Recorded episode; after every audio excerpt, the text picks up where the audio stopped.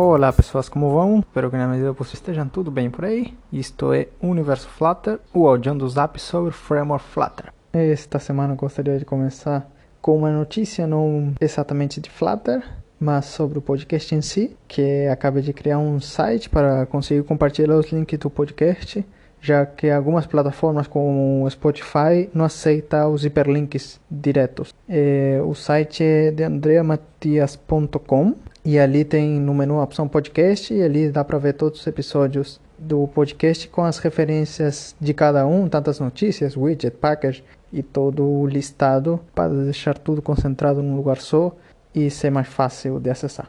Por aqui continuo de quarentena e ainda falta mais um tanto para ficar em casa, mas sempre estou antenado com as novidades de Flutter.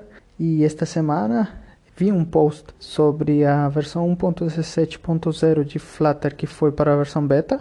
Eu tinha comentado no primeiro episódio que a versão 1.15.14, se não me engano, eh, tinha ido para a versão beta e tinha mais dúvidas se iam lançar essa versão para release e tal. Mas agora esta versão 1.17.0, a partir do post que eu vi, que uma das pessoas do time de Flutter confirmou que muito provavelmente seja a versão que será lançada para release eh, no final do mês. Eles também mudaram algumas coisas sobre o versionamento do framework para conseguir unificar tanto as versões de Flutter como as versões da linguagem Dart numa mesma branch. E bom, aguardaremos para final do mês.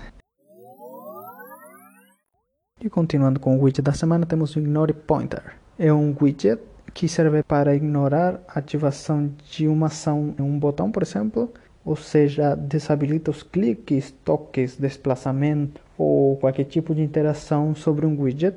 E, por exemplo, isto é útil quando você quer somente desabilitar a interação do widget mas não em si o desenho da sua interface. Por exemplo, quando você coloca para desabilitar um botão, a propriedade disable, a parte visual do widget é, muda e você claramente diferencia ele como desabilitado, mas algumas vezes você quer somente ignorar a interação, mas não deixar como desabilitado, seja para não ter um erro na hora do usuário clicar ou um misclick que se chamaria, né?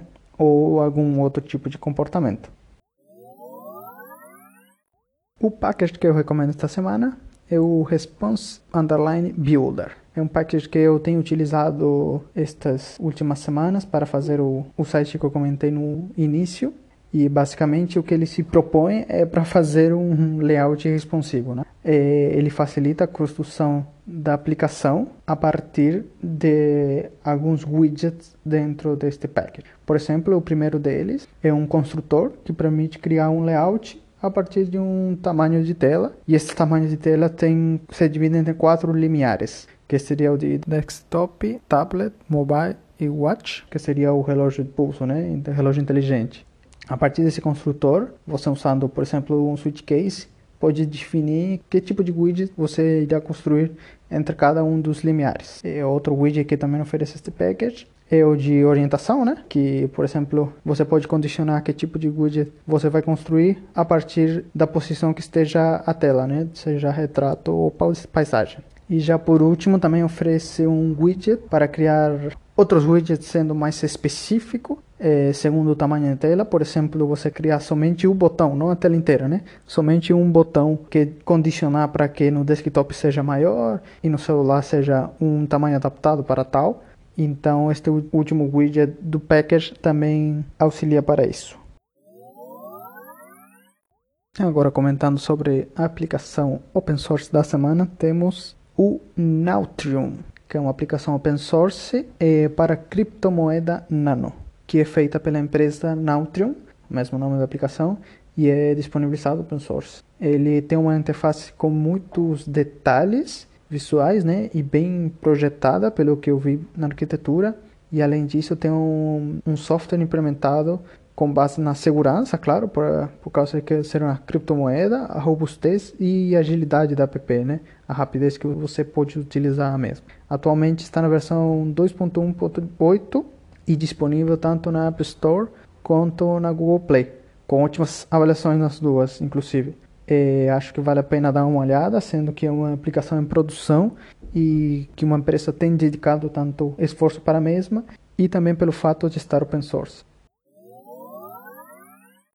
A Flutter Dica dessa semana é algo que eu tenho sentido falta faz um tempo, não, não tinha visto algo do estilo ainda para Flutter, que é um Flutter Roadmap, que é basicamente um roteiro estruturado é, de forma simples, né, para orientar quem, quem está aprendendo sobre Flutter, né, um passo a passo, digamos que seguir das coisas que você tem que aprender para ir se adentrando no mundo de Flutter no framework. Este passo a passo é bastante coerente e indico seguir, é, principalmente para quem está começando, né? Porque trata de pontos muito importantes para quem está iniciando é, neste caminho de conhecimento do framework Flutter. Resumindo um pouco dos pontos, é, primeiramente temos o básico do ambiente de desenvolvimento com Flutter e também alguns conceitos de programação em geral. E depois indica algumas funções básicas que tem que ter um app, assim como a parte de arquitetura e testes que tem que ser implementados. E depois já tem algo mais específico, como por exemplo, é, saber mais sobre a linguagem que são usadas para as apps tanto Dart, mais aprofundadamente, quanto Swift e Kotlin para aplicações nativas. Né? E aprofundar em conhecimentos de desempenho da app e como se constrói o framework de Flutter. Em última instância, também recomenda as ferramentas para distribuição das aplicações e o monitoramento contínuo eh, desta app na, em produção. Né? Este roadmap eh, se encontra no repositório GitHub. Eh, claro, vou deixar também o link tanto no site quanto aqui na descrição do episódio. A referência sobre vagas de Flutter desta semana vai ficar por conta do canal Jobs no Slack da comunidade oficial de Flutter, que ali se postam alguns trabalhos basicamente só com Flutter, claro, e se bem não tem um fluxo constante de vagas, de vez em quando aparece alguma oportunidade interessante e todas elas principalmente são em inglês, já que o, a linguagem predominante no canal é o inglês. O artigo desta semana ele também é escrito em inglês, mas me parece muito importante para quem está começando, principalmente, ele é feito a partir das respostas que fornecem os desenvolvedores de Flutter no questionário trimestral de Flutter. E o foco desse trimestre foi responder perguntas recorrentes sobre Dart e Flutter e que facilmente também podem ser encontradas, né, podem ser perguntadas em uma entrevista por uma vaga de Flutter. Eu recomendo muito, são várias perguntas, acho que talvez 30, chega a 30 perguntas ao total e são perguntas muito comuns que todo mundo já se fez, tanto quem está iniciando quanto intermediários, então vale a pena conferir elas. E nesta parte final do programa temos o bug da semana, ou erro da semana, que fica por conta da navegação para outra tela sem permitir voltar para a tela anterior.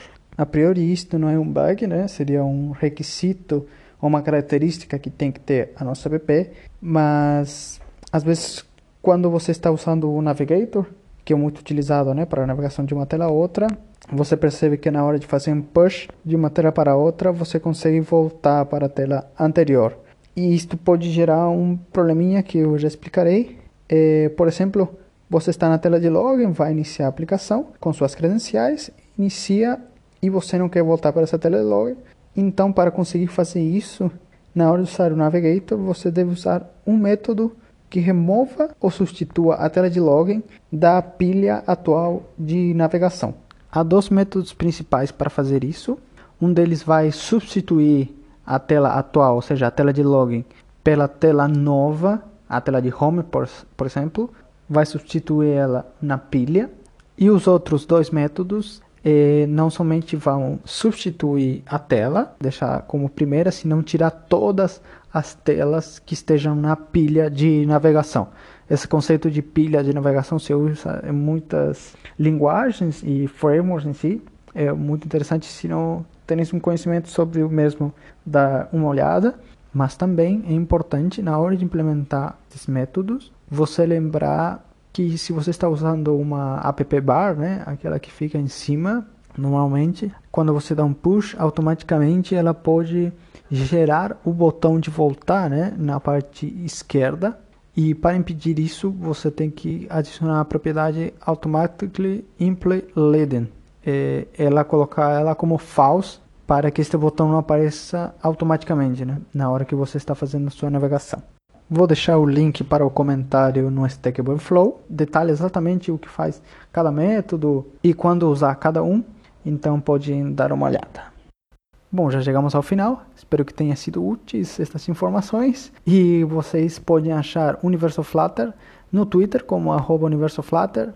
E também agora, caso você tenha alguma sugestão, elogio ou até reclamação também, vocês podem enviar um e-mail a universoflutter.gmail.com. Um abraço para todo mundo e hasta la vista!